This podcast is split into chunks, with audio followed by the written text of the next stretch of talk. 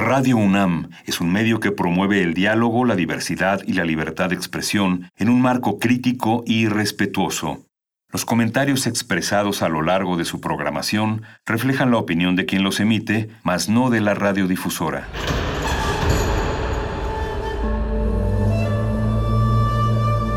Un templo para la apreciación del ser mediante el sonido. mediante el sonido. Para nosotros. El sol sale durante la noche. Nuestros gritos llevan la mesura del silencio. Y el descontento está lleno de baile y risas. A todo, incluso a nosotros, nos resistimos. La universidad Ustedes y nosotros somos la Resistencia modulada.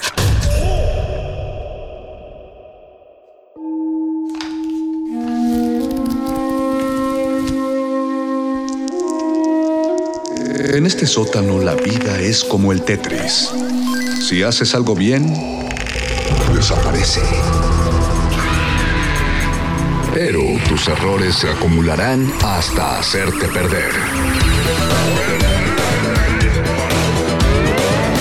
Hay quien dice que la vida solo te da una oportunidad.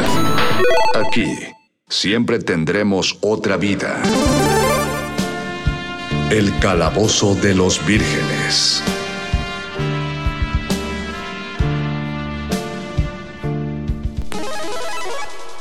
¿Están listos, chicos? Sí, capitán, estamos listos. ¡No los escucho! Sí, capitán, estamos listos. Vive en una piña debajo del mar. ¡Bob Y sin estallar. ¡Bob Esponja! El mejor amigo que podrías desear. ¡Bob Esponja! Y como al pez no es fácil flotar. ¡Bob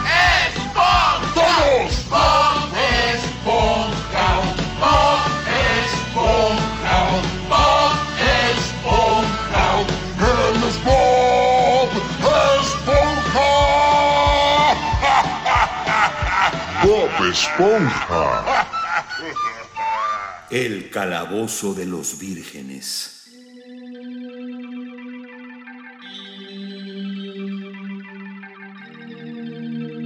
Bienvenidos, mis queridos marineros de la resistencia, a estas aguas ya exploradas pero siempre desconocidas de la transmisión nocturna a través de Radio UNAM y bienvenidas a esta barcaza llamada Resistencia Modulada y a su pequeña lanchita divertida conocida como el Calabozo de los Vírgenes, todo lo divertido y lo marítimo va aquí. Les presento a la tripulación que nos va a acompañar durante esta noche. Está nuestro, nuestro segundo oficial eh, a cargo, que es el sanador sonoro Paquito de Pablo. Muy buenas noches, Resistencia Modulada. Aquí les saludo en el 96.1 de FM. Gracias por su sintonía. Y pues yo muy contento de estar aquí zarpando con ustedes. Zarpando ando, eso, eso siempre digo. Nuestro querido timonel, nuestro Ismael de esta embarcación que siempre nos lleva a buenos puertos y que siempre se encarga de que el timón vaya en la dirección correcta. Nuestro hechicero de la producción, Betoques. Bienvenido, Lucas Alberto. Hola, ¿qué tal? A toda la audiencia. Estoy adelante, estoy en la proa, estoy asegurándonos que no haya ningún choque, no haya nada que nos pueda ser un obstáculo para esta navegación sonora. Un gusto, un gusto estar aquí de nuevo. Me gustó que bajita la mano dijiste que estabas en la proa, muy, muy atinadamente señalando lo que es la parte de adelante. Monto. Aunque, aunque, aunque deberías regresar porque el timón está en la popa. Ah, ups. Pero, pero bien, tú- Perdón, eh, soy novato. es mi primer día. Y en el castillo de popa, eh, vigilando la quilla todo el tiempo para que nada salga mal, el cocinero de a bordo, nuestro querido pangolín de la fuerza, el bofes, Víctor Adrián García. Bienvenido, Víctor. Buenas noches a todos a través de las olas del FM, en este oleaje infinito de la radio. Los saludo desde este canastito en el que me encuentro viendo que todo vaya como debe de ser mientras se me fríen las chimichangas. Me gusta tu elección del menú para esta noche, grumete, Víctor. Les damos la bienvenida a nuestra embarcación, está transmitiendo por el 96.1 de FM en Radio UNAM, en directo que no en vivo. Les tenemos que recordar que nuestras emisiones tienen que ser grabadas porque las aguas están plagadas de amenazas y aún tenemos que resguardarnos cada quien en nuestros camarotes, pero aún así estamos recibiendo sus, sus mensajes embotellados a través de nuestras redes sociales. ¿A dónde pueden aventar sus botellas, Paquito? Aviéntenlas al bote de reciclaje, por favor, no sean unos desgraciados. pero, pero siguiendo la, la, metáfora del ñoño Master, pueden escribirnos en Twitter, arroba R modulada. Ahí leemos todos sus mensajes embotellados con, con muchísimo gusto. A la deriva, resistencia modulada, atendiéndoles creo que, creo que ya se dieron cuenta de, nuestra temática y también ya se dieron cuenta de que todos eh, aquí en la tripulación estamos muy emocionados de hablar de el mar esta, esta noche. No sé por qué habíamos tardado tanto en tocar este tema, si es tan fantástico, hay tantas historias frikis alrededor de, de esto y pues ya era hora de que le dedicáramos un poco eh, de la emisión a la navegación de, este tipo. Así que, ¿cuáles son sus historias favoritas que ocurren en el mar? ¿Cuáles son sus personajes favoritos? Y también tendría que lanzar la pregunta, la, eh, la mayoría de estas historias tratan de piratas, ¿no? O tienen que ver con piratas, o forzosamente hay que tocar piratas cuando estamos hablando del mar en situaciones fantásticas es que los piratas se volvieron mitología, ¿no? Eh, se volvieron personajes tan lejanos en el tiempo, pensando en, digo, en el pirata convencional, ¿no? Porque todavía hay piratas en Malasia y en lugares por allá, pero digamos que eh, en, en cuanto al, al folclore, se volvieron personajes eh, sumamente iconizados. El pirata como este eh, personaje eh, generalmente que no se ve como un delincuente, que lo era en principio, ¿no? sino eh, se le atribuyen además proporciones épicas, heroicas. Y eso es bien interesante cómo se refuncionaliza el concepto de pirata.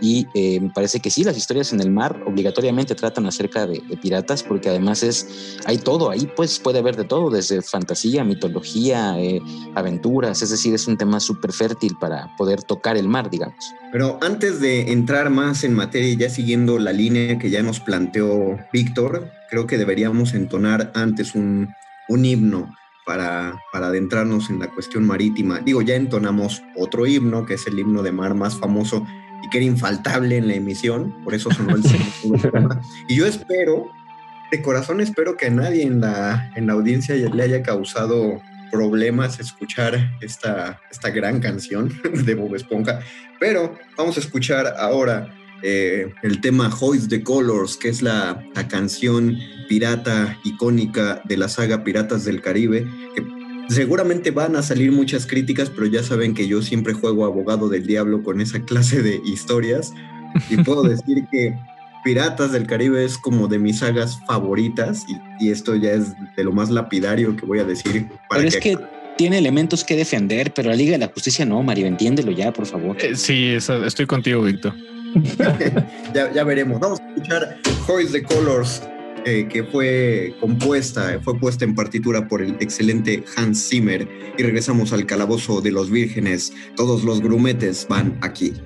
El calabozo de los vírgenes.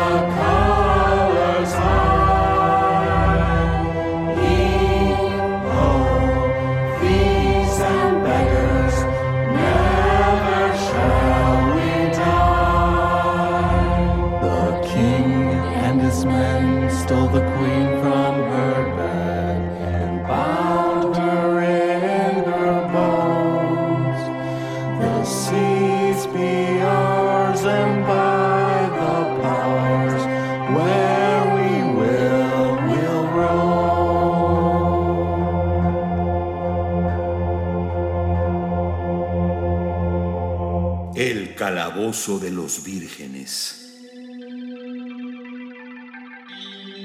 Ah, del viento, regresamos al calabozo de los vírgenes, todos los grumetes van aquí, escuchamos Hoist the Colors, el tema, podríamos llamar la canción pirata más famosa dentro de la saga Piratas del Caribe, fue compuesta por Hans Zimmer y yo que soy fanático de la saga y que eh, coleccioné los, los soundtracks desde que todavía los comprábamos en CD, yo ya está gacho que ya se hable de comprar como tiempo pasado. Pero ahí había, venía con Saludos a Mixup. Saludos a Mixup. Bueno, ahora, ahora, ahora vende Funcos para no irse a la quiebra. Oh, sí, cierto. Los Funcos y juegos y dulces y playeras, o sea, aplicaron la que Blockbuster no supo. Fundas de celulares. Por eso. Pero sabes que todavía existe un último blockbuster en Estados Unidos ¿Es en serio? que, que sigue operando. Sí, y de hecho lo puedes rentar en, en Airbnb, me parece, para, para pasar una noche en el blockbuster y ahí tienen una cama y, y una tele. Y, wow. Netflix va a hacer un documental sobre, sobre el, eh, justamente ese blockbuster y cómo blockbuster cayó. Está medio cruel, ¿no? Es como, es como los, los estadounidenses haciendo películas de guerra en donde sufren mucho por ir a valer a otros países. Es como Pearl Harbor, eso, es como Pearl Harbor. Exactamente. eh, pero no podemos entrar más en eso. No, no, no, no, ahorita no. no. No nos- La Aventamos a, electoral. aventamos a los frikis. respeten, por favor.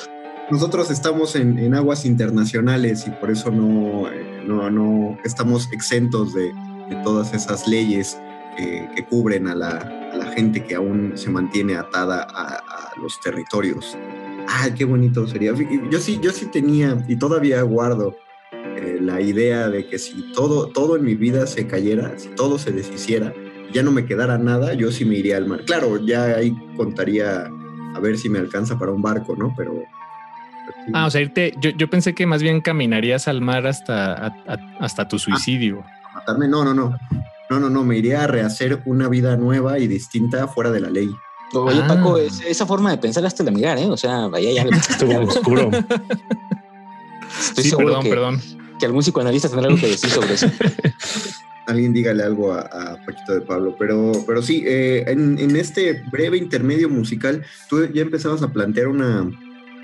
Eh, ya estabas diciendo que habías visto algo que no nos acabaste de contar porque cuadraba en este, en este programa, Paquito. Bueno, es que Betoques mencionaba, le mencionaba a Víctor que tal vez algún día regresemos al mar y Víctor le contestó con toda razón. Me parece que, que lo más seguro es que no, porque pues tal vez de- por eso nos sacaron de ahí en, en un principio.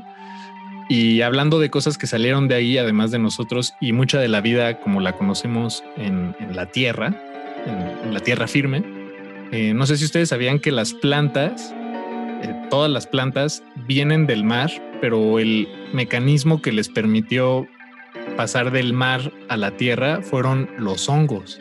Los hongos fueron, Mm, eh, eso sí, la, la explicación biológica, eso sí, se la dejamos a, A la a gente. los expertos, pero, pero si, si, si buscan información sobre este tema, encontrarán que el hongo es lo, lo que le permitió a las plantas salir del mar, tal cual, y, y, tener un proceso evolutivo eh, que, que, como las conocemos hoy, eh, que, pues eh, que están firmes y plantadas sobre la tierra. Ya que, ya que estás, ya, ya que estamos hablando en la, en la cuestión cultural, yo solo quiero agregar que lo que hablaba Víctor acerca de los piratas. Hay un mini documental, una serie buenísima que creo que está en Netflix, sí está en Netflix, que se llama Historia 101.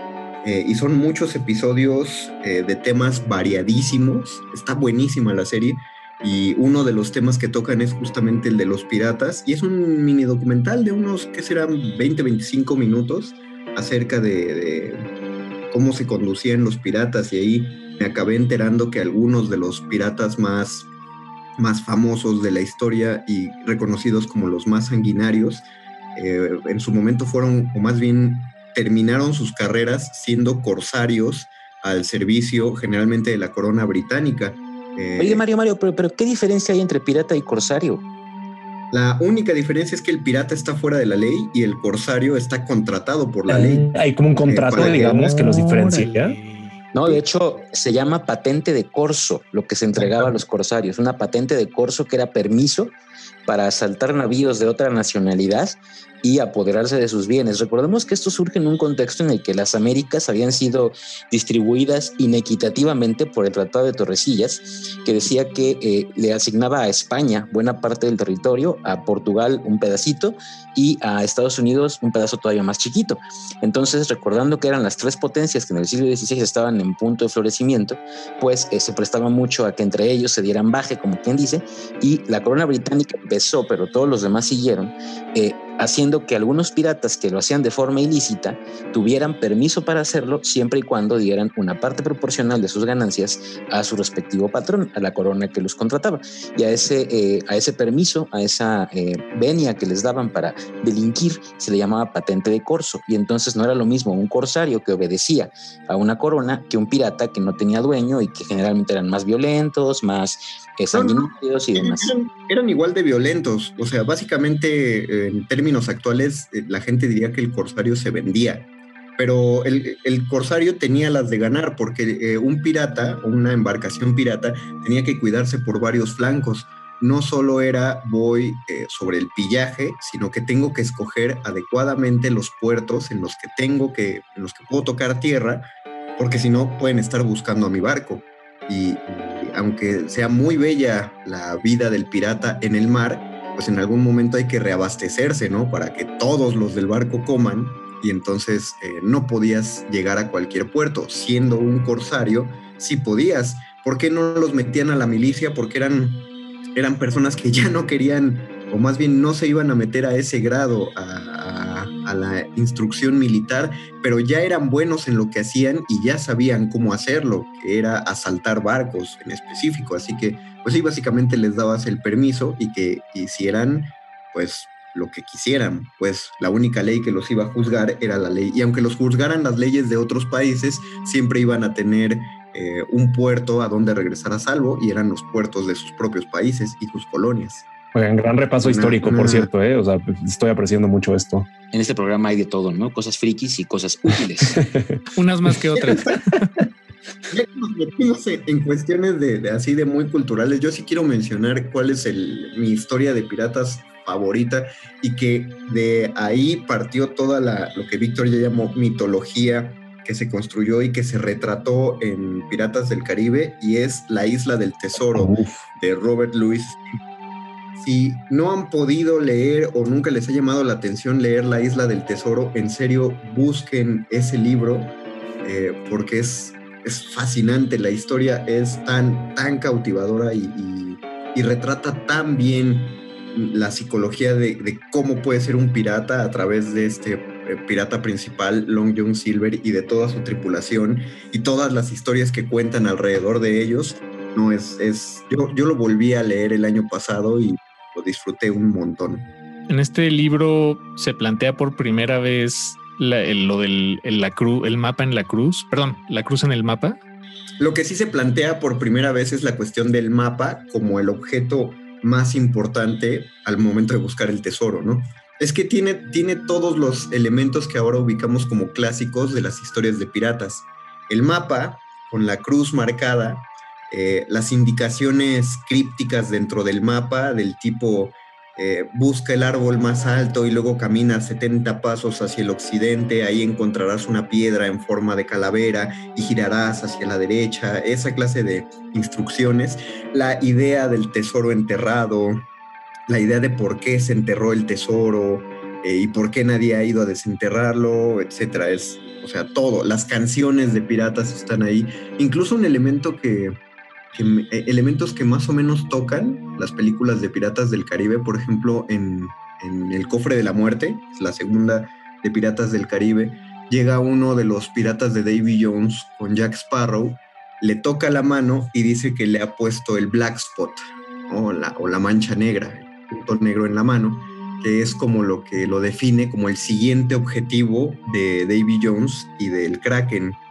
eh, eso está planteado en la isla del tesoro, pero la mancha negra es un papel, un pedazo de papel con tizne, o sea, con carboncillo, pues, o con cualquier mancha, cualquier cosa que pudieran manchar esa hoja y se la daban al pirata. eso le indicaba en cuanto el pirata recibía esa hoja, el pirata tenía una hora para huir de donde sea que estuviera.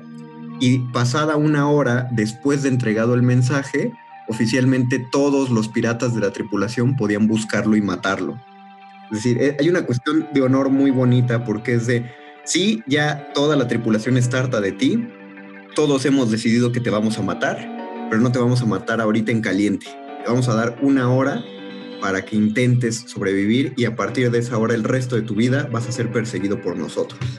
Wow, qué radical. Espero nunca encontrarnos en, eh, en esa situación nosotros como tripulación del calabozo. Sí, yo tampoco. Yo, yo quiero aventuras sin tantos riesgos, la verdad. No, no soy ese tipo de pirata.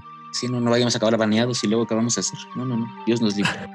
No, nos entregan nuestro correo electrónico con una mancha negra. Y... ya, ya, lo digitalizaste. wow. Fíjate que hablando, hablando de, de, ese tema de las, eh, los tesoros y las islas, hay un videojuego mm, que es Uncharted, es una saga, pero específicamente el 4, justamente trata sobre la búsqueda del tesoro del pirata Henry Avery. Y lo interesante es que, no sé si conozcan el videojuego, pero el personaje principal es eh, Nathan Drake, que justamente está relacionado o se considera él un eh, descendiente del pirata justamente Drake. Eh, y ese juego trata justamente sobre la ciudad de Libertalia, que está ubicada en una isla en Madagascar, que es una ciudad pirata, justamente a donde iban los piratas a refugiarse una vez que ya decidían retirarse, digamos, del oficio, porque sobre todo los piratas generalmente eh, caían no penas de muerte en distintas latitudes y ese era un lugar protegido en el que ellos podían ir a retirarse y a envejecer en paz. Y evidentemente, pues como nos dicta la mitología, pues ahí debía de haber un tesoro, que es lo que intenta encontrar eh, justamente. Eh, Nathan Drake de este videojuego de Naughty Dog, que son los mismos que desarrollaron Last of Us, por cierto, y que desarrollaron en su momento Crash cuando era antes de que lo comprara Activision y es este también trata sobre piratas justamente. Mira nunca había oído de nunca me había dado la, la cuestión de Uncharted. Para qué consolas está disponible Uncharted Uncharted como todos los juegos de Naughty Dog están exclusivos para PlayStation lo siento por el comercial. Y es una saga tuvo por ahí algunos eh, no recuerdo no sé cómo se llaman son spin-offs o no que creo que ya fueron multiplataforma pero en origen es exclusivo de PlayStation y eh, pues es un juegazo la verdad tiene una jugabilidad maravillosa explotando muy bien. Eh, bueno toda la tecnología que aplicó eh, Sony a su consola, en este caso la 3 y la 4, que son las que tienen juegos de estos. No sé si la 5 vaya a tener, debería tenerla. Y bueno, ya se imaginarán, ¿no? Como todo lo que hace PlayStation, pues es un despliegue de gráficos, jugabilidad y todo. Y de hecho es un juego que es muy interesante porque es mixto. Es, por un lado, es un juego como de plataforma, de ir brincando obstáculos y haciendo... Eh, malabares para sobrevivir. Y por otro es un shooter, o sea, tienes armas, consigues balas, tienes que matar ahí algunos secuaces que te dejan eh, items para que los puedas recoger, o sea, es un juego mixto, digamos, que tiene una jugabilidad impresionante, es un juegazo, la verdad es que si no lo han jugado y son clientes de Xbox, vale la pena eh, tener PlayStation solamente por esos juegos, bueno, eso y Last of Us, y, y sí, son juegazo, y justamente trata sobre la búsqueda del tesoro, ¿no? Y sobre este ambiente de la piratería, ¿no? Moderna en este caso, y cómo el tesoro de los piratas siempre ha sido algo que se sigue buscando, ¿no? Incluso hay quien afirmaba, ¿no? Que el Santo Grial era justamente un tesoro que habían eh, robado los piratas en algún momento de la historia, ¿no? Es decir, alrededor de este concepto del de, de ladrón que esconde cosas, pues se pueden esconder un montón de ideas de la eh, cosmovisión occidental e incluso eh, oriental, me parece. Fíjate que de las historias marítimas y en general de las historias que podríamos llamar de la mitología real, la de nuestra realidad, pues, la que más me, pues sí me da como miedo, podría decir, es la de la fuente de la eterna juventud. O sea, hay, yo puedo entender que hubiera exploradores eh, de, cualquier otra cosa, que buscaban cualquier otra cosa, que dedicaron su vida a ello, por ejemplo, los que buscaban la Atlántida, ¿no? O los que llegaron a buscar el Dorado, pero los que buscaban la Atlántida y el, el Dorado, eh, pues buscaban riqueza, era una cosa muy frívola, pero no sé, me da cosa pensar que había marineros que quizás sí dedicaron toda su vida a buscar la fuente de la juventud pensando que no importaba que, gastaran la vida en eso, porque cuando la encontraran iban a poder reempezar su vida. Y pues, pues no, ¿no? no, no, había manera. Me da, me da cosa eso de, dedicar toda una vida a una causa tan perdida. Uf, sí, es claro. un poco fatalista. No sé, creo que, es, creo que es una espiral fatalista, un poco eso. Pero es que, bueno, si, si lo pensamos, eh, y a lo mejor me voy a poner un poquito filósofo desde aquí, desde las alturas de mi canasta de vigilancia, eh, lo cierto es que la, la, vida misma del humano es eso, ¿no? Es como un uroboros que se persigue la cola todo el tiempo. O sea, si pensamos en el sentido de la vida, ¿cuál es, no? O sea, básicamente estamos todos condenados a nacer, crecer, opcionalmente reproducirnos y morir. O sea, en realidad, bueno, eh, bueno si lo sí, pensamos. Pero en el camino hay muchas cosas. No, y me imagino que el pirata también lo pensaba, ¿no? O sea, para llegar a la fuente eterna juventud, pues atravesaba seguramente un montón de peripecias, ¿no? Eh, bueno, tienes, tienes razón. Que igual esta es la muerte, ¿no? La fuente de la eterna juventud, porque ya muerto no hay edad, supongo yo. No lo sé. Sí, voy a pedirle a un, a un psicólogo que nos contacte. Terapia para el calabozo. que se sume. Terapia calabozo. Oigan, ahorita que están tocando el Pero, tema de mitología, eh, digo, creo que está bueno que también aquí está Bofes y sobre todo Conde que pueden contribuir más, pero algo a mí que, que, me gusta mucho, sobre todo en específico de la mitología griega, es que ellos sí remiten el origen del ser humano que, que, surge ¿no? en el cuerpo de agua de océano y se considera a Tetis como la madre de todos los seres vivos.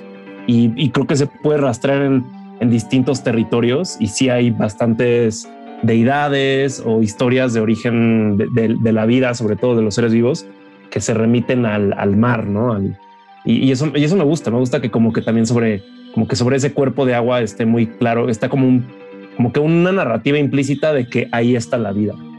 Claro, como que lo sabían antes de la evidencia científica. Sí, bueno, sí, es una, sí, tal cual. Mm, y al mismo tiempo, el, el, mar también puede representar lo, lo, opuesto, ¿no? Lo alienígena, lo mm. eh, casi en, en, términos Lovecraftianos, si quieren, como ah. aquello que es enorme e incomprensible ah, para claro. nosotros, algo que está ahí, pero no podemos percibirlo en su totalidad porque somos humanos y somos una parte minúscula de toda esta gran ecuación que se llama eh, pues llamémosle universo o, o, incluso nada más los siete mares, ¿no? Este se, se, me hace veo mucho de mucho potencial narrativo que, que se ha explotado sin duda alguna en, en, en, ese aspecto del mar, en lo tenebroso, gigantesco.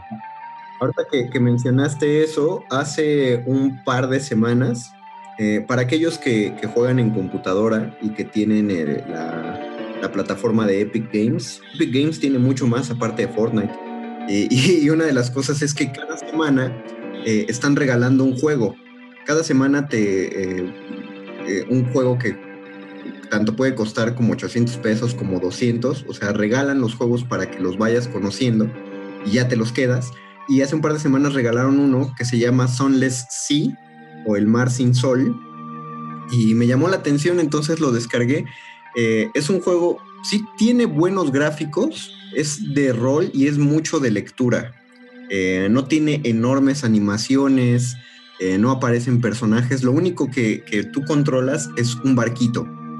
Y es un barco en, o sea, todo el tiempo es de noche, por algo se llama el mar sin sol, todo el tiempo es de noche en ese mundo extraño donde, que es un mundo paralelo porque tú haces puerto en Londres tienes que ir descubriendo cosas en el mar, pero al mismo tiempo peleas con, desde tu barco con criaturas eh, que salen de las profundidades, eh, unos, unos cangrejos gigantes.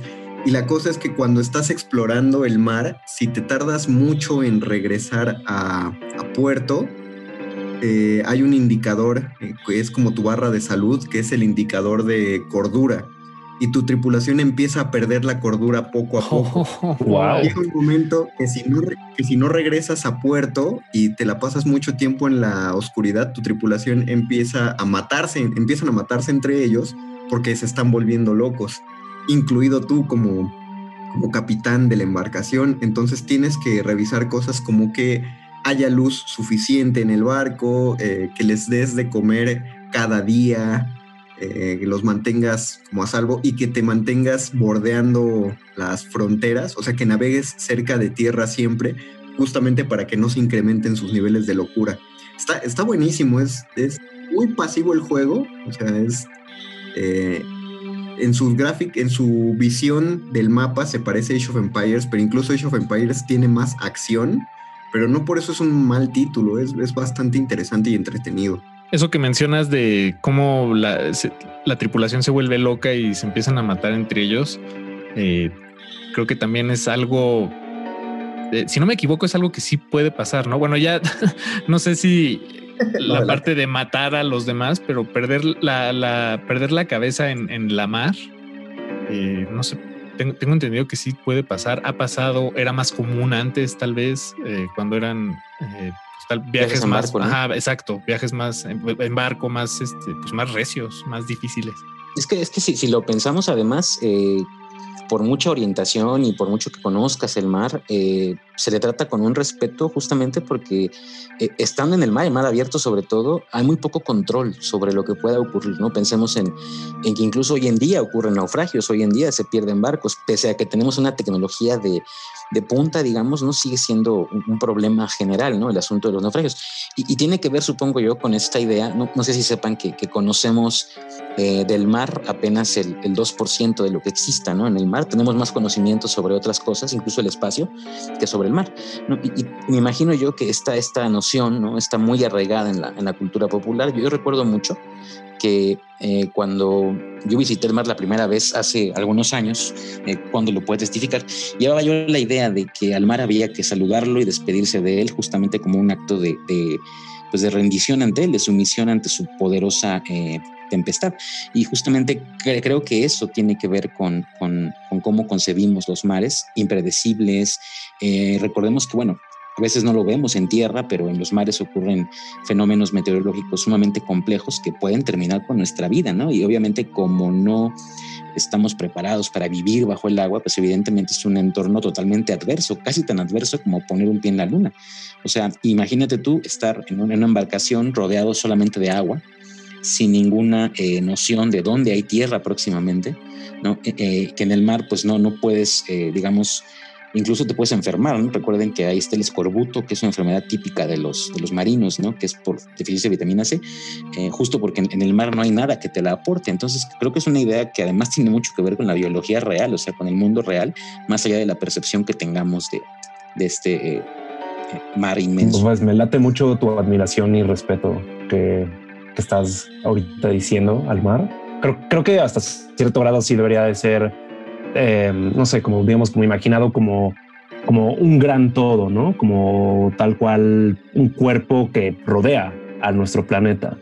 Entonces, sí, creo que, creo que es importante eso que mencionas. Que, que de hecho nos, nos, nos, pone en peligro, porque si pensamos, una de las razones principales por las que nos preocupa el calentamiento global es por el ascenso en el uh -huh. nivel de los mares.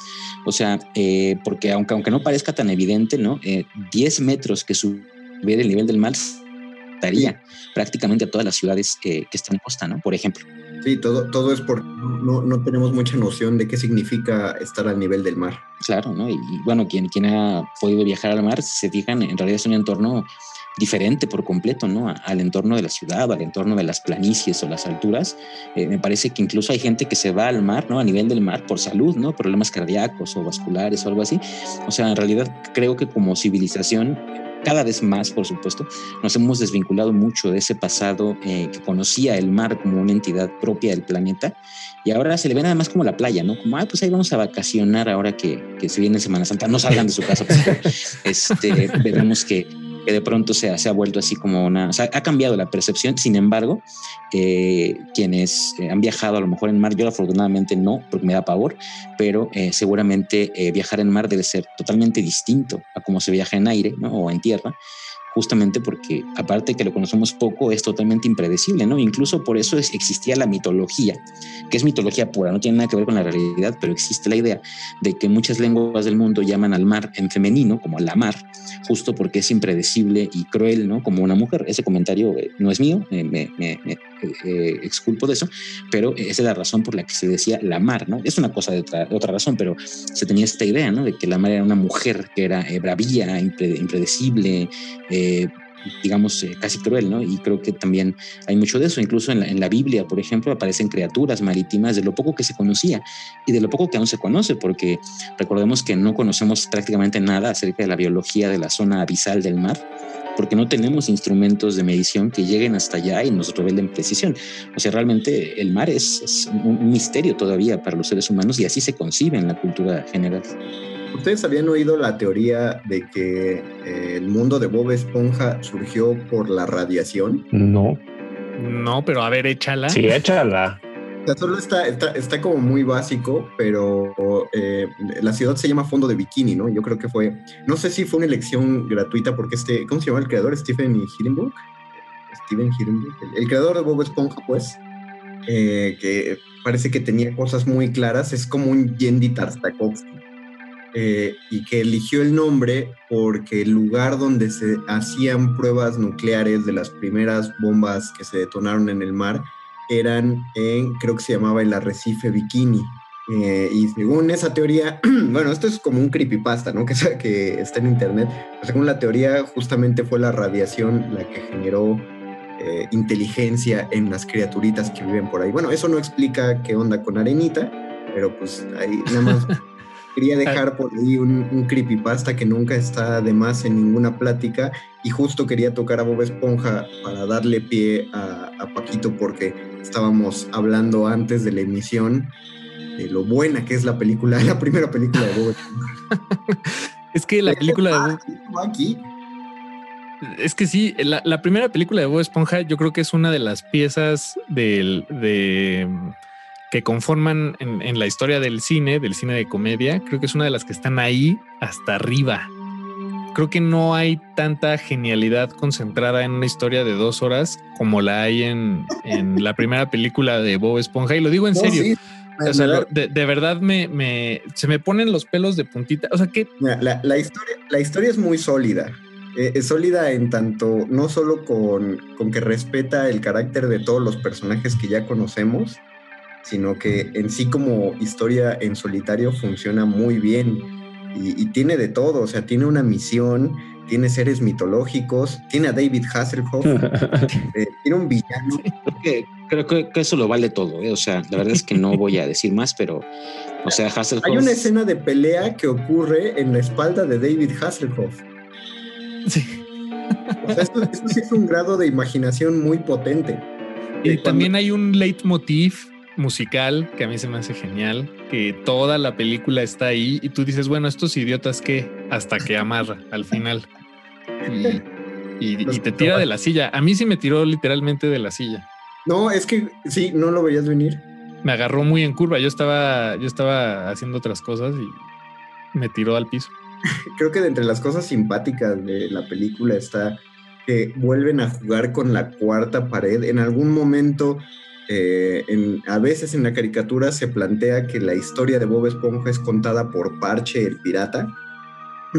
Y en, en esta película, pues hasta donde me acuerdo, empieza con los piratas yendo al cine, ¿no? A ver la sí, a ver la película de Bob Esponja. wow, meta. Son ellos los que te revelan, eh, porque llega un momento, o sea, qué buena trama tiene. En algún momento tú sientes que Bob Esponja y Patricio mueren. Y, y salen los piratas llorando en ese Exactamente. y son ellos los que explican que la lágrima de todos los cacahuates es la que sale de, de la esponja ya seca y que causa el cortocircuito que evita que estos dos fulanitos se sequen y, y, y, activan los detectores de humo y sale el riego y reviven. No, no, no, tiene, tiene todo la película. No, creo que ya salieron otras dos, no he visto sí, ninguna. Hay, hay tres, pero te aseguro eh, que, que, ninguna, digo, o sea, he visto las tres, pues. Eh, la, la no primera es la que tiene la verdadera magia. Otra, ya que tocamos Bob Esponja, vámonos. Otras historias que sean del mar, pero que no sean de piratas. Moby Dick. Pero, ah, ah, bueno, sí. Sí, sí, sí, no, piratas no son, no sí, claro. Y de hecho, de ahí viene el nombre de esta famosa cadena de café, cuyo nombre no diré porque no nos patrocinan, porque justamente el barco en el que iba Ismael se llamaba como esta cadena de café y el, el, emblema que traía grabado era justamente el de una sirena. Por eso el logotipo de esta marca de café que no nos patrocina es una sirena con eh, dos colitas. Patrocínanos esta. Te valió. Aunque sea café a domicilio, ¿no? Para los programas. eh, bueno, Aquaman, Aquaman es un es todo un suceso de la alta mar eh, libre de piratas. ¿Qué opinaron ustedes de Aquaman? ¿De la película? ¿De la película? película. Santo Dios. Híjole. No, pues no. Sí, no, o sea, no, no. Se, se, va al mismo lugar que la Liga de la Justicia y que Batman contra Superman. Que, no, no tiene nada. Sí, sí, y además, este, o sea, en el mar, no sé si esto lo, esta duda la hemos planteado en, en este espacio, en el calabozo, pero digo, ¿por, ¿por, qué en el castillo, en los castillos subacuáticos del reino de, de la, eh, ¿cómo se llama? Perdón. Atlántida. De la Atlántida, exacto. Eh, ¿Por qué tendrían pisos? O sea, ¿por qué caminarían sobre piso abajo del agua? no sé. Mm. Sí, sí, es, ya, o sea, está por demás. Mejor de esa película es Jason Momoa, imagínense, o sea. Exacto, exacto, te la doy. Pero, pero la, la caricatura viejita, con todas sus, sus chistes, con toda su ingenuidad, al, y este, al contar las historias y retratar los poderes de Aquaman, me parece una, pues una serie agradable. Sí, sí la vería sin duda un poco no ha envejecido nada bien, creo. Creo que el superhéroe en general, Aquaman. No, fíjate que, que, curiosamente cuando salió la serie Rebirth, ya, ya estoy hablando de hace unos cuatro años, de los eh, el replanteamiento del universo DC, el renacimiento, eh, tuvieron justamente los cómics de Aquaman. Eh, se trataba de que Aquaman peleaba contra el estigma de que le llamaran el hombre pez y de que todo el mundo se burlaba de que su poder era el de hablar con los peces. Pero tiene una trama política muy padre porque se trata de que los Estados Unidos eh, no saben cómo tratar a la Atlántida porque ya Aquaman ya se reveló como rey de la Atlántida, ya lo conoce el mundo eh, y pues es la nación más grande del mundo porque su territorio es el mar. Entonces tienen miedo de que la Atlántida eh, les declare la guerra porque Estados Unidos siempre tiene miedo de que alguien le declare la guerra. Entonces tratan de invadir la Atlántida, pero muy al estilo de la CIA, tratan de, dar un golpe de Estado, de derrocar a Aquaman para, para ellos gobernar detrás del, trono, la Atlántida. Y llega un momento en el que Aquaman se vuelve este, un outlaw, eh, se escapa de, renuncia al trono y se escapa y se esconde en lo más, eh, lo más profundo del lecho marino y empieza a comportarse como Batman, pero un Batman de las profundidades. Está, eso está buenísimo, un gran giro. Me gusta, creo que algo de lo que se beneficiaría Aquaman en general, el personaje y, las historias y las tramas en las que se involucra es eh, meterle un poco de violencia. Y lo digo en el sentido, en un buen sentido de violencia, violencia de cómics, no, no, no, no lo llevemos a otros lados. Y algo así como Aquaman contra los canadienses, ¿no? Cuando matan foquitas bebé. Algo así. No, no. Demasiado violento. Te pasaste de violento. Diablos. Estoy de acuerdo conmigo. Yo también. El paso también como que, que también Aquaman nos ayude contra las minas, ¿no? Contra las minas canadienses. Ese, estaría buenísimo. Más que se ponga más político. ¿Fracking sería un tema que le corresponde a Aquaman? pues que él se meta. En realidad nos corresponde a todos, Beto. Uf, touche, touche. si dejas de usar bolsas de plástico, ayudas a detener el fracking. Es en serio, es en serio. Nos quedan solo un par de minutos y creo que no podemos irnos sin que el lado otaco de esta emisión hable de una de las historias de, quiero decir, piratas. Es que no la conozco, pero sí es de piratas. Más extensa, y más mitológica de todas, la de One Piece. Sí es de piratas, ¿no? Pues sí, sí, sí es de piratas y, mucho más me atrevería a agregar.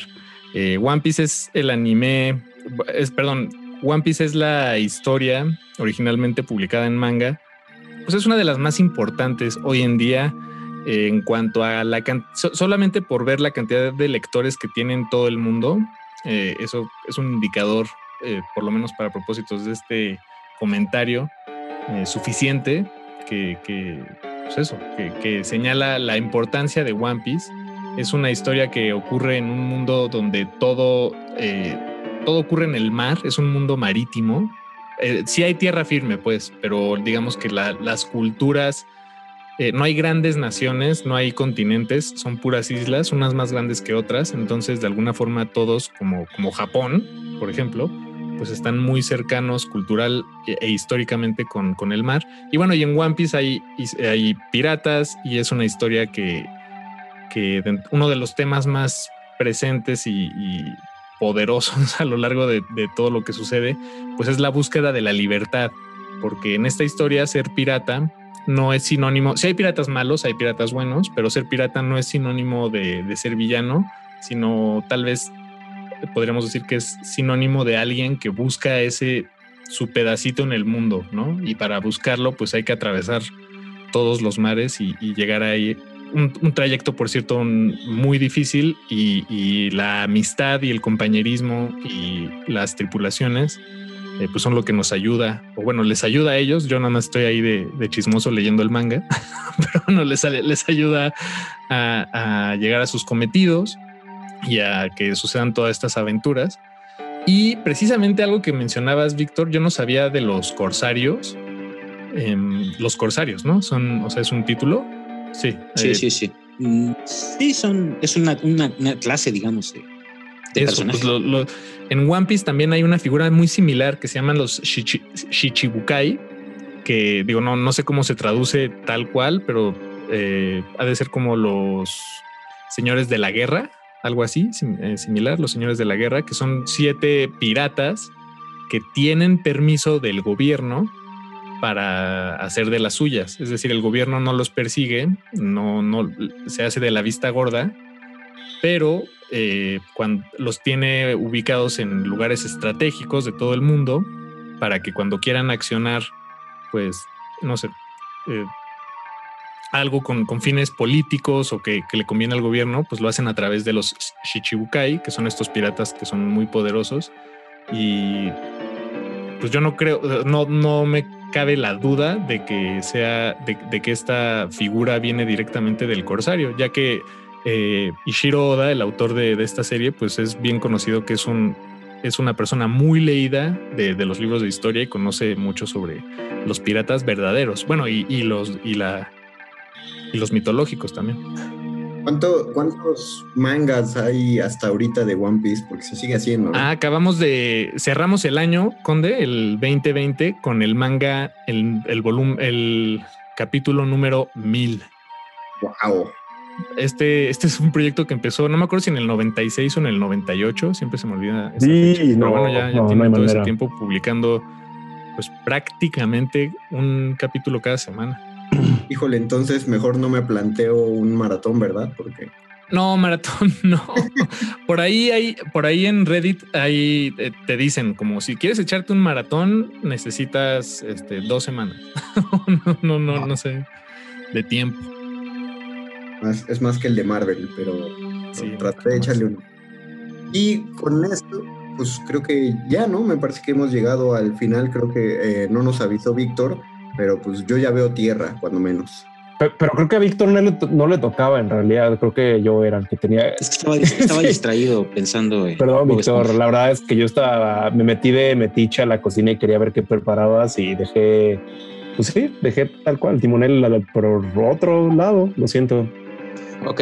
No hay bronca, eh, alcanzamos a verla a tiempo, entonces ya desde aquí alcanzamos a ver que de retinas eh, está en la posada y es lo que van a escuchar a continuación. Quedan dos horotas de resistencia modulada, eh, pero ya bájense del barco porque es rentado y lo tenemos que devolver. Muchas gracias, Paquito de Pablo. Muchas gracias, Víctor Adrián García Córdoba. Muchas gracias, mi queridísimo Betoques. Muchísimas gracias, Conde. Muchas gracias a todos los que sintonizaron esta emisión. Nos escuchamos el próximo calabozo a la misma hora y en el mismo canal. Tengan vacaciones. Arr.